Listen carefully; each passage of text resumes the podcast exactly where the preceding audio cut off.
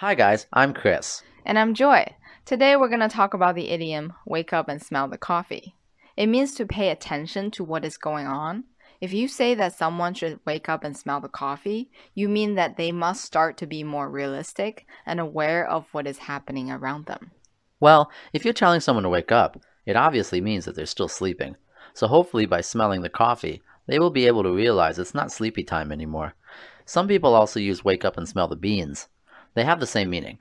Maybe you've been spending a lot of money recently. You just checked your balance, and it's not looking good. So you think that it's time to wake up and smell the coffee and start saving more money. Here's how we can use it in a conversation. Hey Colin, you've been working a lot recently. Are you doing okay? Yeah, my company is cutting down expenses, so we have to do a lot of legwork nowadays. I've been working late until midnight for almost two weeks. Wow, I think you need to wake up and smell the coffee. You're way more capable than what you're doing now. You deserve a better job. Did you wake up and smell the coffee yet? Practicing English is not just memorizing vocabulary and grammar. Try using it in your work and life.